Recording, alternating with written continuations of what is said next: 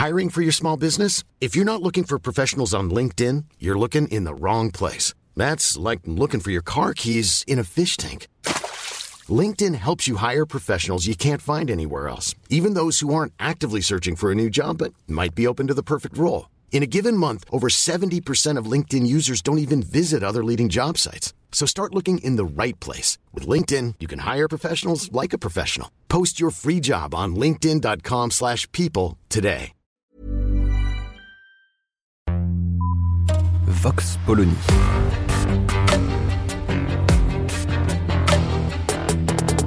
L'actualité vue par la directrice du magazine Marianne, Natacha Polony.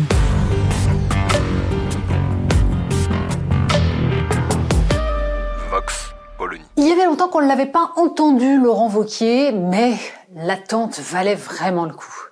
Il a donc pris la parole ce dimanche devant ces militants qui hurlaient Vauquier président. Et là, il a fait une sortie pour le moins remarquée sur un sujet assez intéressant parce que très technique et laissé de côté par la plupart des médias. Le ZAN. C'est quoi le ZAN? Alors après les ZFE, encore un acronyme sympathique qui nous parle de transition écologique. ZAN pour zéro artificialisation nette. C'est très difficile à dire. Eh bien, cette loi qui a donc été en fait qui est un des éléments de la loi climat et résilience et qui a fait suite à la Convention citoyenne sur le climat, met en fureur la plupart des maires de petites villes et villages. Et c'est là où Laurent Wauquiez est malin. En fait, il s'est dit qu'il allait faire un gros coup de communication pour faire plaisir à tous ces maires ruraux, c'est-à-dire derrière les maires, à toutes ces populations rurales qui, depuis longtemps, ne votent plus et n'ont plus confiance en les politiques. Il savait qu'avec un sujet comme celui-là, il allait hystériser les foules. Ça n'a pas manqué puisque les écologistes, mais aussi les macronistes, ont hurlé. En fait, le problème est complexe. Mais comme d'habitude, il a semblé à Laurent Wauquiez, comme souvent à d'autres d'ailleurs, que ça pouvait se résoudre par un slogan. Concrètement, il est peu probable que Laurent Wauquiez puisse, en tant que président de région, sortir de la loi zéro artificialisation nette. Il risque de se retrouver tout simplement attaqué devant un tribunal administratif, parce que la loi a été votée par le Parlement. Mais évidemment, déclarer tout de go qu'on va sortir de la loi, ça permet de faire parler. C'est un affichage. Et puis derrière, chacun se débrouillera. En fait, le sujet, au-delà de l'affichage politique, est intéressant et important parce qu'il touche à la vie très concrète des gens. La bétonisation des sols, c'est une des dimensions de la destruction de la planète, D'autant plus que cette bétonisation, et c'est là ce qu'il faut préciser, se fait en général sur des terres arables, sur des terres même de très bonne qualité. C'est très simple.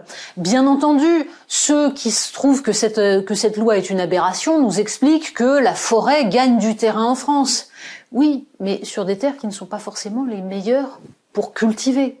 En revanche, c'est en général dans les endroits les plus fertiles que se sont installés les êtres humains. Donc, quand une ville s'étend, elle s'étend sur des terres fertiles, sur des terres arables qui sont précieuses. Et la France s'est fait une spécialité depuis des décennies de bétonner tranquillement. Pourquoi? Eh bien, parce que son modèle est fondé sur la grande distribution, sur l'extension des zones commerciales autour de ces villes. Alors pas seulement, c'est aussi le rêve du pavillon, la petite zone pavillonnaire qui nécessite qu'on fabrique des parkings, des routes. C'est un mode de vie. Un mode de vie qui relève, disent certains, de la liberté des gens. Oui, mais quand on bétonne à cette échelle-là, on abîme la terre, on multiplie le ruissellement et on empêche les nappes phréatiques de se recharger. Bref, c'est un problème essentiel qui mérite bien mieux qu'un débat facile. Pourquoi? Parce que, là encore, les écologistes ont brandi ces dernières années le chiffre d'un département, l'équivalent de la surface d'un département bétonné en 7 ans. Aujourd'hui, Un économiste comme Robin Rivaton nous dit mais pas du tout, c'est très exagéré, ça n'est que 23 ans. Tout de même, un département tous les 23 ans, ça fait beaucoup. Et il serait donc temps de réfléchir à cela. C'est d'ailleurs un élu macroniste qui avait plaidé, Patrick Vignal pour le nommer, qui avait plaidé pour un moratoire sur l'extension des zones commerciales. Il n'avait évidemment pas été entendu, ou en tout cas beaucoup trop tard. Bref, la loi zéro artificialisation nette entendait répondre à ce problème, tout en se mettant en conformité avec des objectifs qui sont des objectifs européens, à ceci près que la France, comme d'habitude, y est allée un peu plus fort que ses voisins, qui n'ont mis aucune contrainte juridique réelle. Mais la question est de savoir comment on peut intelligemment limiter la bétonisation des sols Comment on peut faire en sorte que cela renforce une démocratie locale avec des élus qui soient proches de leurs concitoyens et qui déterminent sur un bassin économique les intérêts précis pour éviter tout simplement d'éteindre, de faire mourir des villages qui ne pourraient plus se développer du fait de cette loi. Le sujet est extrêmement sérieux. Il nécessite de penser l'aménagement du territoire, de penser le millefeuille administratif français, mais évidemment, pour Laurent Vauquier, c'était beaucoup plus simple de faire un coup politique. Vox Polony. Retrouvez tous les podcasts de Marianne sur les plateformes de streaming. Et puis les analyses, articles et entretiens de la rédaction sur marianne.net. Et surtout, n'hésitez pas à noter cet épisode et à nous laisser vos commentaires.